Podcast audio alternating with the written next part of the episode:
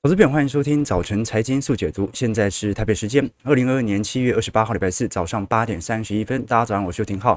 每天早上开盘前半小时，我们在这边陪伴着各位一起解读国际财经新闻、时事变化。好，我们看到昨天美国联总会为期两天的利率决策会议正式结束了。那这一次啊，符合市场预期的升息三码，联邦资金利率有来到二点二五 percent 到二点五 percent。好，所以按照这个速度，那大概再升个三码到四码，就会到达联总会。自己认为本轮升息的终点喽，哦，那更何况很多人甚至认为到时候甚至连目标都还不会达到，就会开始降息了。所以我们看到这一次从三月份升息以来。联总会已经升息九码了，啊，升息也是一九八零年代以来的最快记录，啊，但是这应该也是史上算是呃为数算非常非常短的一一道升息周期了哈，因为不管怎么看哦，就连联总会自己的预测，明年年初或者说上半年结束本轮升息周期的可能性都很大。那当然了，你甚至还不用结束，大家就开始提前反映未来即将可能采取的降息措施。那包括昨天 Google 所公布的广告业绩。也比市场预期稍微好一点，包括微软和德州仪器财测上也稍微没有这么悲观哦，令投资人松了一口气。我们看到昨天美国股市哇，纳指飙涨了四点零六 percent，这个是二零二零年四月份以来的最佳单日表现哦。费半涨幅也是四个 percent 以上哦。好，所以我们今天稍微梳理一下联总会这一次所出炉的消息，大部分都符合市场预期，但是究竟是什么原因让短时间内大家的乐观情绪大幅度的提升哦？在这这么涨下去哦，我们现在看到哦，这个费半已经完完全全的进入到牛市氛围了。那接下来纳指也会进入哦，所以值得大家来多做一些观察和留意哦。就这一波的熊市是不是已经走完了呢？我们先回顾刚才我们跟各位提到这一次升息三码符合市场预期，但是这场会议更重要的一个焦点哦，是因为现在联总会在七月份的 FOMC 会议哦，这一次没有透露。这个利率的点阵图哦，我们过去知道这个利率点阵图，它的概念是借由联总会官员内部的投票的资讯，来让大家知道大多数的官员认为本轮的升升息周点呃升息终点会在哪里啊？如果我们看到投票的这个数值越高，就代表着大家认为利率调升的这个终极目标会来得越高。可是我们现在看到哦，现在大概整个利率的总升息路径的终点哦。out. 大概会在二零二三年，而预估利率走廊是设定在三点二五 percent 到三点五区间。也就是说，现在如果我们以比较这个市场上主流的市场想法来看的话，大概就三点五左右，它是一个市场的普遍共识。更何况大家都很清楚啊，联总会不可能完全的按照它的目标升啊。通常它在降息的时候啊啊，必须要超乎市场的预期；但是在升息的时候，通常不会，以防紧缩力度过猛，对于市场所带来的伤害。但是它必须做前瞻指引，让大家往那个方向走，所以通常会调得比较极端。所以大概三点五 percent 或者极端一点到三点七五 percent 的区间哦，是本轮利率的最高终点。也就是说，按照目前的路径图哦，因为七月没给，那基本上。鲍尔的意思就是看六月的就没问题了哈，因为也没有太大的变动。那么现在来看的话啊，大概在九月份升息个两码或三码，那么很快哦，利率决策就会来到它的终点。好，所以这一次联准会主席鲍尔是特别指出了。未来哦，因为七月份不给点阵图，是因为呃经济数据变动太大了，好，就没有必要每个月都硬要给一个大家的投票哦。啊，现在升息的幅度会取决于未来的经济数据哦，所以哦，它其实暗示着未来的经济数据持续的悲观下去，那么它就有可能暂缓目前的升息步调。所以美国股市现在的呃财报哦有好有坏嘛。好，昨天我们看到这个科技巨头微软的财报表现不错。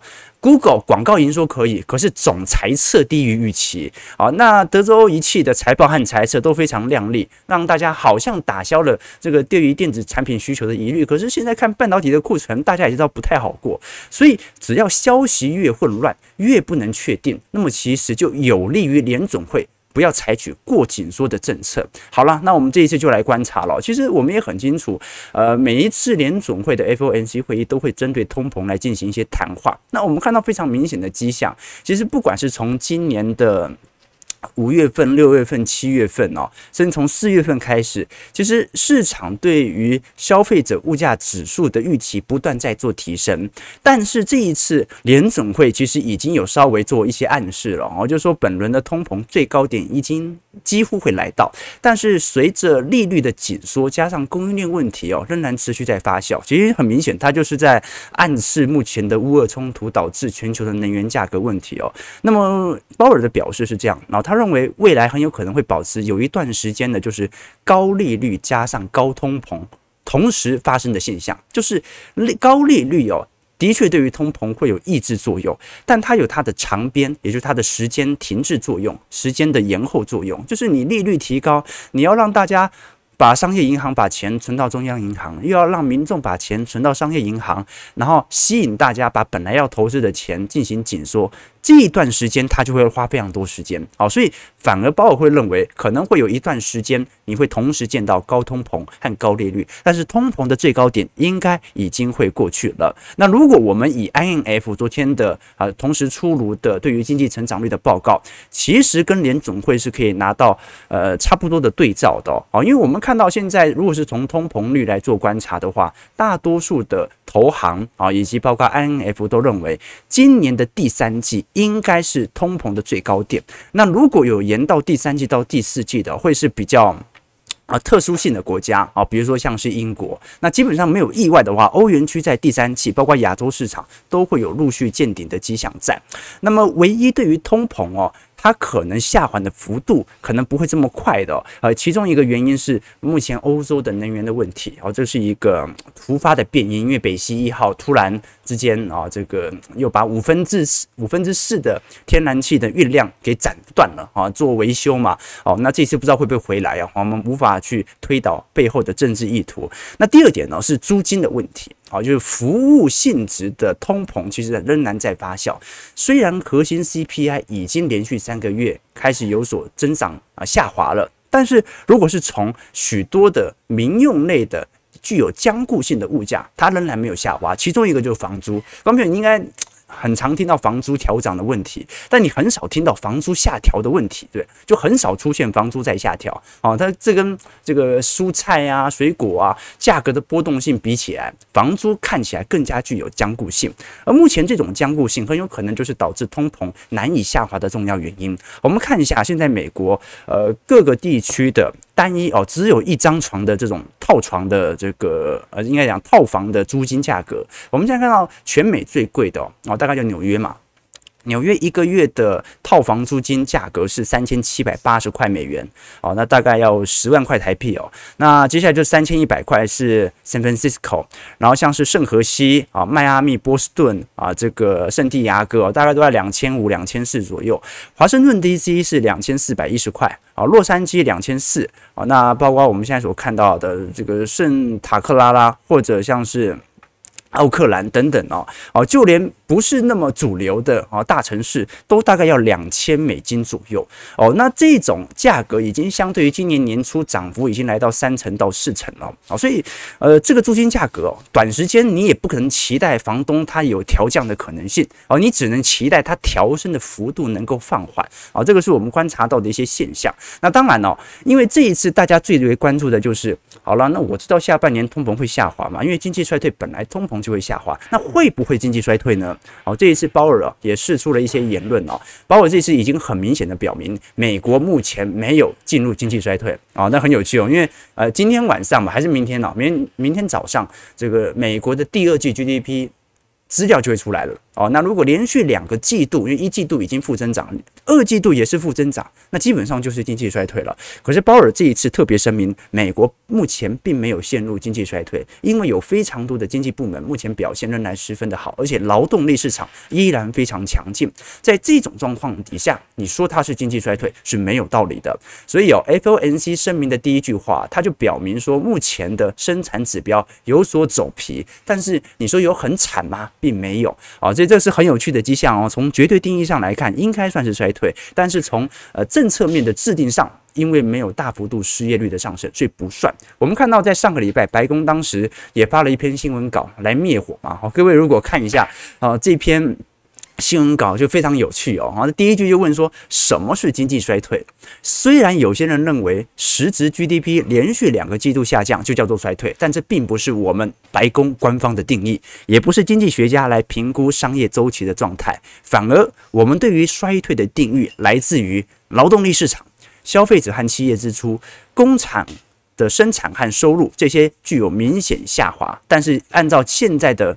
经济数据来做观察，并没有产生经济衰退。哦，所以哦，现在大家开始抢夺经济衰退的解释权了。哦，他说没有啊，但是数字上已经连续两个季度是负增长了。好，那不管怎么怎么说啦，呃，白宫目前的谈话它是有一点道理的。好，那当然，呃，定义上大家都可以自己来做决定。可是从劳动力市场的确。目前仍然十分的紧俏哦。我们看到这张图表，深蓝色线是美国的总值缺数和雇佣数的比例变化啊。那基本上这项比例越高，就代表着市场上的缺工率越高。那么蓝色线呢，就是失业率的变化哦。所以我们还是看得非常很清楚哦。目前的职缺数相对于雇佣数的比例仍然远远高于失业率的水准，就代表着目前美国还是有大量的公司、大量的企业。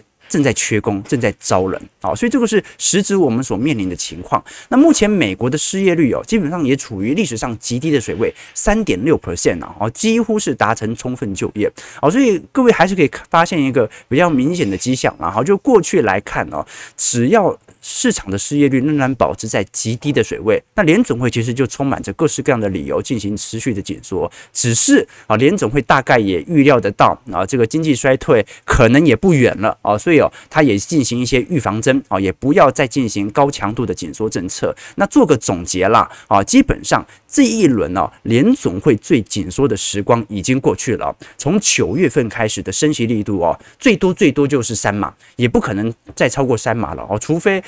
呃除非又又又打世界大战了吧，要不然照来讲哦，联总会的升息政策已经对于地缘政治的冲突没有太大的抑制作用了，所以最坏的时光应该已经过去了。那么我们接下来要探讨的是，会不会经济衰退的幅度比我们想象中来得严重，导致联总会必须要提前进行降息？哦，这个是市场上比较关注的。当然，联总会从来没有提到他要降息这件事情，但是光是他所说的话，几乎就暗示着。升息已经到尾半段了，那大家就在赌嘛，啊，市场就开始提前预测了嘛，什么时候你会开始进行降息呢？我们会这么说，是因为从今年以来，你会发现，I N F 和各国的这个统计部门啊，都已经连续三到四次调降对于今年全国或者全球的 GDP 水准了，哦，那你看到能够有上调的国家真的不多，哦，所以几乎可以理解是市场上的真实经济数据啊，是一步一步的比市场想象中。还要来得更差劲哦，所以在这种状态底下，值得大家多多些留意和关注哦。那最终最终，我们看一下反应好了。哦，这个两项资产反应最为明显的，一个是美元指数。我们看美元指数近期是有所走皮的迹象哦，似乎也在提前反映着联总会这一次相对更加鸽派的 FOMC 会议政策。如果我们看十年期美债殖利率，就更为明显了哦。十年期美债殖利率哦，已经从最高点的三点四 percent，现在下滑到二点二七喽。哦，那现在呃会即将要挑战半年线的关卡，看能不能有所支撑。哦，但如果只要降息的预期开始发酵，那么整条十年期美债殖利率它就会开始高速的下弯。哦，所以很多投资朋友会好奇说，那我是不是应该要等待降息的那一刻再来买入？哎，过去的经验嘛，好，就你看二零二零年降息的那一刻，股市都还在崩盘。超级大降息，股市才开始做反弹，所以我要降息的那一刻来做资金的买入。好，那只是从上次经验来看，各位想一想哦，上上次联总会降息是什么时候？各位应该还记得，是二零一九年中旬的时候。那为什么一九年中旬开始采取降息措施呢？因为一八年年底库存水位过高，加上美中贸易战啊，全球景气进入下行格局。所以景气进入下行格局之后，那它有到。二零一九年年中才开始反弹吗？没有，它其实在一八年年底到一九年年初的时候就已经开始筑底上弯了。好，所以升息不代表你会，就是降息的那一刻不代表你会买在最低点。啊，因为每一轮它的经济生产的背景框架是不同的，有些央行采取降息措施是在最危急的时候采取，有些央行采取降息措施，它是一种预防性降息，是为了以防未来的经济变得更加糟糕。好，所以现在大家就是在赌这一块。好，我们看一下美国股市四大指数的反应，至少昨天美国股市的反应算是相当热烈的哦。道琼工业指数上涨四百三十六点，一点三七 percent，在三万两千一百九十七点；标普上涨一百零二点，二点六二 percent，在四千零二十三点；纳指上涨四百六十九点，上涨。四个 percent，是在一万两千零三十二点。我们看到现在美国股市的科技股陆续站回了季线，而且似乎有所守稳。费半部分上涨一百三十二点，四点七五 percent，是在两千九百一十一点。我们看到科技股昨天五大天王。苹果上涨三点四二 percent，Meta 上涨六点五 percent，Alphabet 上涨七点六 percent，Amazon 上涨五点三 percent，微软也上涨六点六 percent。那费半涨势更凶猛哦，辉达昨天涨了七个 percent，啊，这个 A T A N A T 啊，就应材上涨四点六 percent，高通上涨二点三 percent，德州仪器上涨六点六 percent，啊，就连昨天台积电 A D R 都上涨了三点七八 percent。那昨天大家比较关注的哦，是这个几大科技股所公布的财报，像是微。微软啊，Google 母公司 Alphabet，还有德州仪器。那我们如果先观察一下微软的财报，啊，各位会发现，其实微软这一次的新财年的业绩预测还算乐观哦。我们看到这一次受惠于明年的财测。这是本轮这个微软哦，这个盘后大涨的重要原因呐。我们看到微软在第四季啊，整体财季季度哦，基本上它的第四季财季就是它的第二季财报了。调整是每股盈余是二点二三块，这是从二零一六年啊以来首次低于预期，但是仍然在增长格局哦。所以大家的对于现在的财报和财测的看法就是，我也不求你多好，你不要下滑太多就可以了，那我就够开心了。为什么？因为我这个这过去半年。都认为你会有 EPS 明显的下滑迹象在啊，但是现在实质数据表现出来，不管是微软目前的啊计算机部门，还是业务的这个物流部门，还是软体部门，我们讲的 Microsoft 啊，这些 Windows Servers 哦，现在都还在明显的增长当中，只是增长的力度啊明显低于预期而已啊，所以现在。有没有可能这些软体股哦，由于它受到呃制造业循环的冲击力道来的最低，有可能它最先走出本波的下降循环呢？哦，这个是值得大家来多做一些留意和观察的哦。其实各位也可以理解到啦，呃，现在美国很多企业哦，它其实内部遭遇了非常多的这种这个汇损的压力是非常明显的。美国虽然它是一个内需消费国家，但是它标普五百指数的企业有一半的营收都是来自于海外的营收收入啊，所以你如果美元升升值的力度过猛，它也会形成部分的啊出口竞争力的丧失。那我们看到昨天更为关注的是德州仪器哦，德州仪器虽然也是大涨，不过库存水位正在明显升高哦。我们看到现在呃德州仪器目前的呃库存金额哦。库存周转天数哦，现在大概已经来到非常明显啊，这个一百七十五天左右的水准哦，这也比一七年以来的任何一个季度都来得高。那我们看到右边是 NXP 哦，啊是 N 智谱啊，N 智谱做车用半导体的嘛，目前哎库存周期也创了历史新高哦，这说明什么？那不管你是做设备厂的啦，哦还是做这个车用晶片的，哎大家库存都很高，好无一例外，无一例外，啊，所以我们。昨天看到高盛哦，也特别发布了报告，认为下半年陷入经济衰衰退的可能性哦。百分之百了，好像是百分之百哦，好，他认为最快最快大概在九月份就会看到有失业率的松动现象，在十二月份会开始有所加大，那么很有可能欧洲的速度会开始跑得越来越快，甚至提前美国进行进入经济衰退。为什么？因为欧洲现在在升息啊。我们看一下这张图表，是法国电价哦，法国电价靠创历史新高了哈。这个现在整个法国是采取极度尊节的。啊，这个能源政策原因是因为目前的热浪啊，加上天然气的供应的稀缺啊，导致了啊内部的能源产生啊部分系统性危机啊，所以现在呃很有可能呢，我们现在看到整个下半年哦，现在就是比谁先进入经济衰退了。好在是什么？好在是大多数的投行都不认为啊。这个亚洲市场会率先进入经济衰退。好，所以我们这个时候要探讨一件事情啊，就是我们的确看到一些金融危机啊、经济衰退啊，好像大部分呃都是集中在一些新兴市场国家居多。可是你看到那种高通膨啊，然后内部很混乱的，又是集中在这些发达国家。那我们到底要怎么理解这件事情呢？新兴市场国家在这个国际间的定位又是怎么样？我们今天要来跟各位导读一本书。每个礼拜四啊，我们都会花一点时间来跟各位推荐一本书啊，希望大家可以除了从我们游艇号的财经号角频道啊获取一些知识收益之外哦，也可以从其他啊不同作者的观点来得取他们的知识。来了解整个经济世界的概念。那我们今天推荐这本书叫做《为什么有些国家越救越穷》哦。这本书的作者啊，杰西·希克尔啊，他算是一个人类学家啦，也算是研究国情之间啊社会种族一体的这个一个专家。那么，其实这本书哦。他真正在探讨的事情，就是从国际层面来理解啊，因为他的家乡是在非洲的史瓦蒂尼啦。那么他就发现有很多全球不平等的问题，好像已经在这个世代间无法扭转。因为我们以前过往的认知哦，是后进国家的成长力度会大于先进国家啊，对吧？啊，印度的经济成长率应该会好过于法国吧？啊，可以理解。可是印度股市的报酬，好像也没有高过法国，对吧？有没有？我们举一个更为明显的例子哦，中国是发展中国家，对吧？啊，那中国的经济成长应该会大于美国吧？啊，这很好理解，美国是已发达国家嘛。那么中国的资产报酬，照理来讲，应该也要超过美国吧？这才是一个合理的推断嘛。你经济成长越快，你需要的资金越多嘛。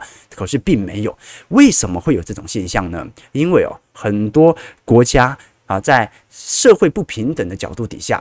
它已经丧失了这种后进国家它具有自己的优势哦，所以以前我们昨天在讨论半导体的时候，有很多网友留言啊，说这个大陆的半导体要追上来。各位想一想啊，你想想看，呃，中国大陆大学大学生很多吧，大学也很多吧，顶尖的大学生应该也很多吧，而且竞争至少都很激烈哦。那加上哦，这个大陆的大基金计划，这撒钱是很出名的。但是在科技业这一块，你看到为什么台韩还是稳稳的领先呢？你想想看，你比人才，你比财力，你比资源，台湾其实都赢不了哦。哦，那为什么这么多年呢？台湾半导体哦，还是没有那种很明显、完全松动的迹象在呢？那如果大陆一直恒心的往这个方向来追赶，那到底这个竞争力能够，台湾的竞争力能够维持多久呢？对不对？那昨天有些有些人留言嘛，说这个对岸的那个。这个聪明的人，硬体呃硬体都没人权呐，对岸优秀的人都去做软体了，对不对？或者 以前以前那个很多人在开玩笑嘛，说这对岸哦，这个真实的情况就是，当你有了能力、有了资金之后，你可能就不会在哦大陆工作了，你可能去更发达的国家工作，来赚取更高额的薪资报酬。所以这本书它就是在探讨这些问题：为什么我们过去看到的亚洲四小龙？现在不会发生在新兴市场国家身上了。台韩它都是一个典型的例子，从没有什么生产水准，没有什么高科技，突然摇身一变就变成东亚的 这个佼佼者。但为什么现在新兴市场，我们以前讲的金砖四国，除了中国，没有一个国家目前正在进入中等收入啊？我们讲中等收入陷阱嘛？为什么会这样子？为什么明明经济发展需要更多钱的国家，他们的股票报酬会如此之弱呢？待会来跟各位做一些导读哦。同时间，我们也这个野人文化也会抽出呃两位呃两本书送给各位啊。所以，投资朋友如果待会有兴趣，也可以在我们影片底下留言，留下于你对于这本书的想法，或者对于我们本节目的想法，留言说你要抽书，我们过几天再请小编啊抽两本书送给各位啊。其实啊啊这个。我们每个礼拜四都会抽书，所以哦，大家只要像我们之前所谈的这个深水炸弹投资法啊，就每每个礼拜抽一次，每个礼拜抽一次，终有一天也是会抽中的啊，对吧？这墨菲定律，只要有抽中的可能，就会抽中啊，所以大家可以多多互动啊。当然，等我们直播结束再来抽哦。好，在聊天室，到时候小编无法回应你嘛。好，我们看一下台北股市的变化。台北股市昨天也反弹了接近百点哦，三大法人合计买超了六十三亿。昨天说在全场全场最高一万四千九百二十一点哦，尝试又要回到万五了。那其实股市永远是反映未来啦，尤其大家不知道的利多和利空哦，能够在呃当时万八万七跌下来之前，能够掌握拐点的人其实都很少哦，所以我们还是以整个大盘的绩效来作为自身绩效的对照，会更为适当啊。你不一定要正报酬，但是你亏损的比整个大盘在今年的。亏损力度还要来得小，你本身就具有主动投资的能力。我们看到一个现象啊，因为外资今年卖超台北股市大概卖了一兆哦，接近过去两年的卖超的总和。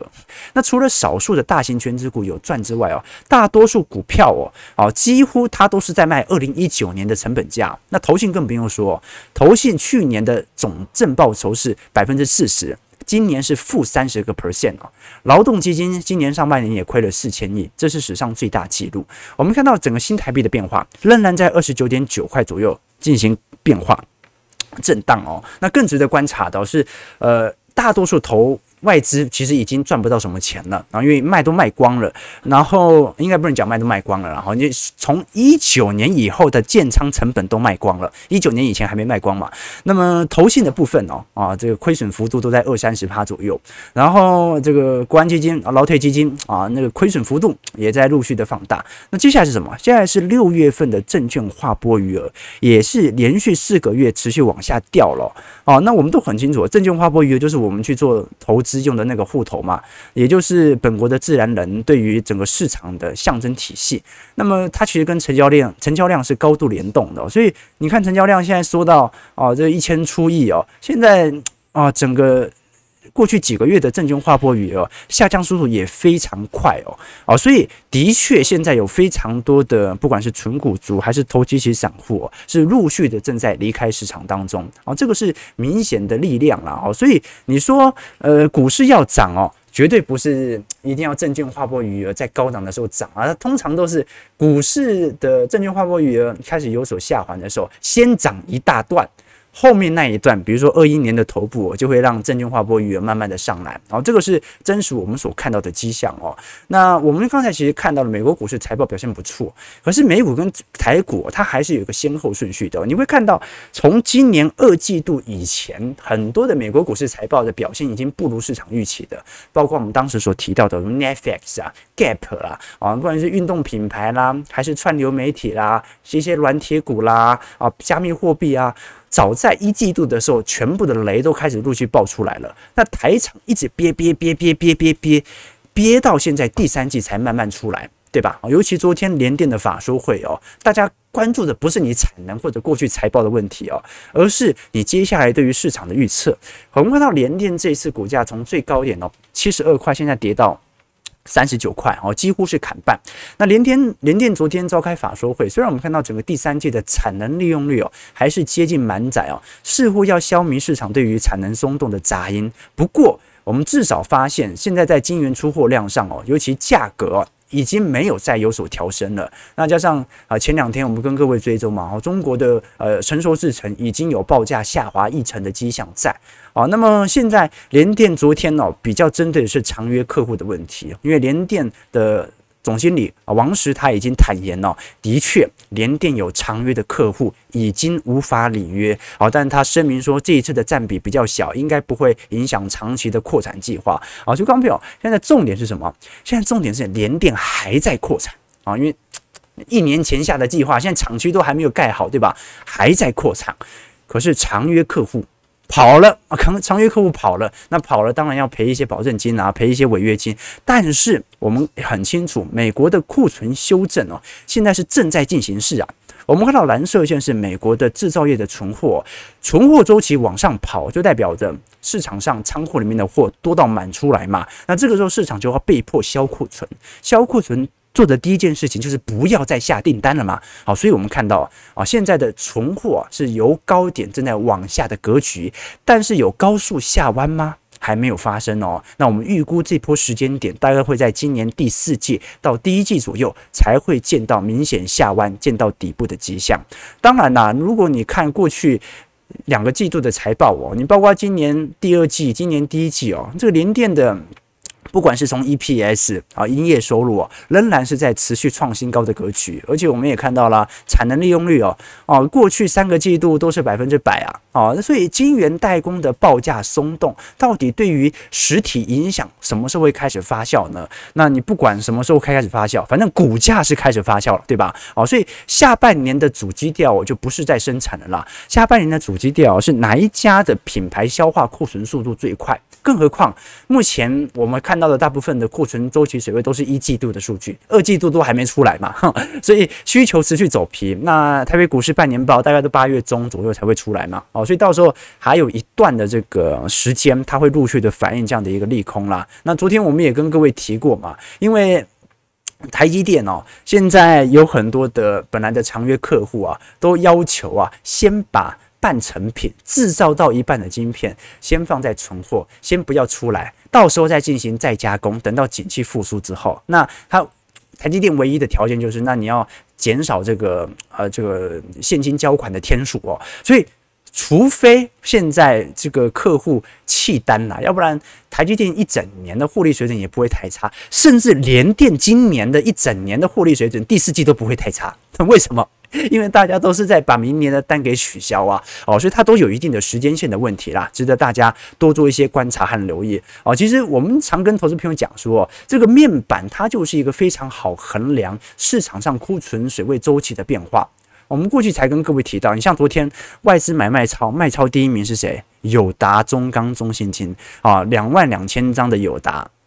我们回过头来看一下友达的产能利用率哦，友达的产能利用率哦，在去年第三季的时候是百分之八十八，现在多少？百分之七十三呐！而且如果我们按照目前，不管是电视面板啊、显示器面板、笔电面板，还是平板面板的出货量啊，都在高速的下滑当中哦。那衰速度最快的、最明显就是笔电啊。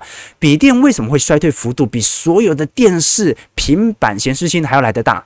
因为在二零二一年呐、全球都在用笔电上课，很多小孩子，那可能小学、幼稚园而已，也被迫要在家上课，那家长没办法，只好买一台笔电了嘛。那现在因为机器效果的原因，反而笔电的面板出货季减量哦，幅度是来得最快的。我们如果看一下友达的财报财测预估哦，今年哦啊这每股盈余哦，大概会是负值哦，去年赚了六块，今年。负值，明年再亏损啊，所以各位可以理解啊，为什么股价的动荡速度会来得这么快了啊？值得大家来多做一些留意和观察。好，我们看到台北股市现在开盘上涨九十九点啊，收在呃，而且量能稍微有点放大，两千两百亿哦，啊，也不是放多大，收在一万五千零一十八点。好了，那今天总算是稍微站回了万五关卡啊，不过后续能不能多做一些期待？我觉得。再做观察了哦，在台北股市跟美国股市哦，我觉得目前的联动度哦，也不是来的这么高。那昨天费一半大涨四个 percent 呢，对吧？哦，有可能它提前先反映在亚洲股市了啦。好，那我们今天特别聊这本书，为什么有些国家越救越穷？哦，这本书的作者。我们跟各位提到是杰森·希克尔哦，他基本上是美国非常著名的经济人类学家，他主要就是研究国际间啊不平等啊、社会呃种族等等议题。那其实我们很清楚啦。有些国家越救越穷哦，就是说有些后发国家，他选择发展新兴产业，跟西方站在同一个起跑线，他是为了获取更公平竞争的唯一方式。你像是在早年哦，台湾、日本、韩国当年选择发展电子工业。然后呢，你像现在的中国大陆，他选择做这个电动车嘛，新能源、互联网啊、五 G 啊、逻辑啊，就是选择一项新兴产业。新兴产业虽然利润高，但是竞争极为激烈，那么往往会导致国家在进入高强度的竞争格局之后啊，产出自己的一条路。哦，所以基本上所有的新兴国家，他都知道。要做什么事情？要发展新兴产业，而这个新兴产业它充满着不确定性，但是这是唯一他们能够走出目前的竞争格局。可是为什么我们看到在过去几年很多的新兴市场国家，诶，观众朋友。你应该可以理解说，不是所有新兴市场国家都是烂得一塌糊涂的，总是执政面他知道该怎么做。那为什么能够救不起来呢？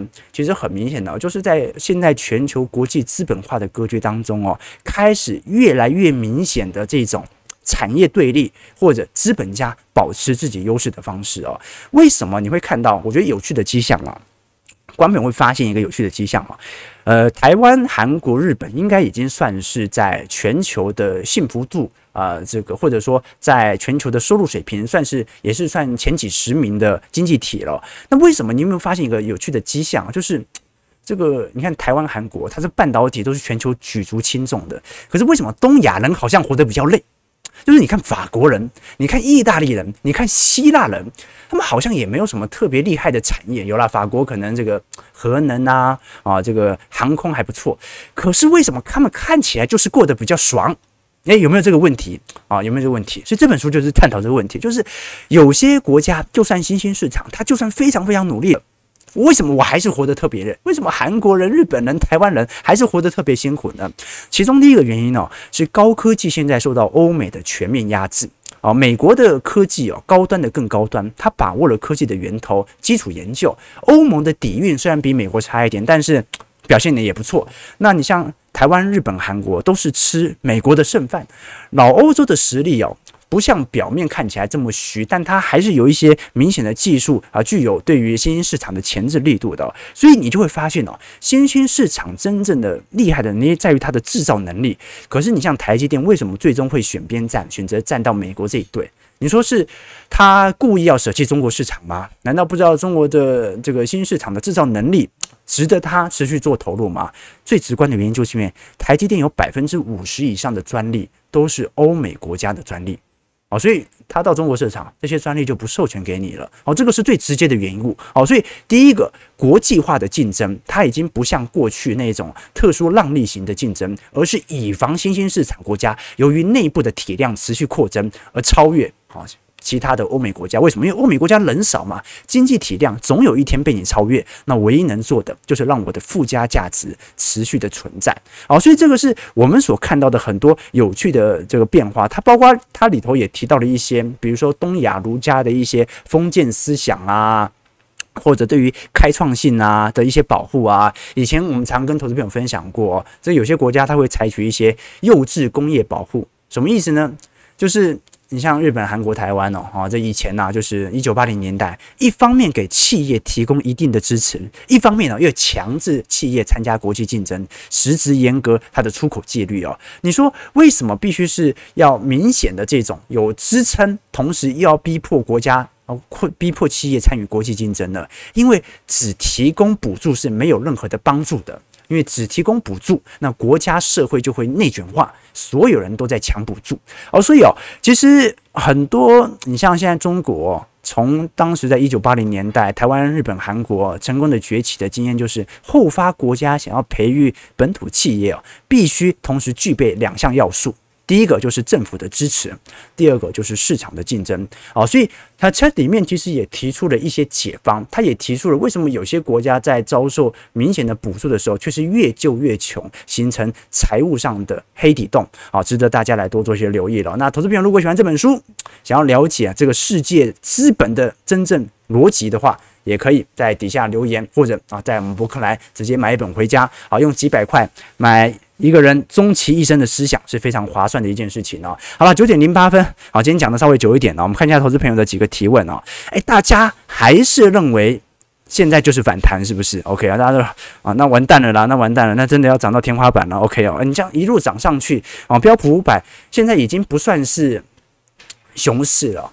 连中期修正都不算了，现在标普五百叫小修正了，对不对？按照现在的跌幅了。好了，早上九点零八分啊，今天时间稍微拖得比较长一点点哦。那台北股市哦，虽然在美国股市昨天大涨的情况底下，好像的系统单的推波助澜效果也不是特别明显。现在仅仅上涨六十点了，又跌破了万五，对吧？好了，感谢各位今天参与，我们就明天早上八点半早晨财经速解读再相见。如果投资朋友喜欢我们节目，记得帮我们订阅、按赞、加分享。我们就明天早上八点半早晨财经速解读再相见。祝各位投资朋友。开盘顺利，操盘愉快。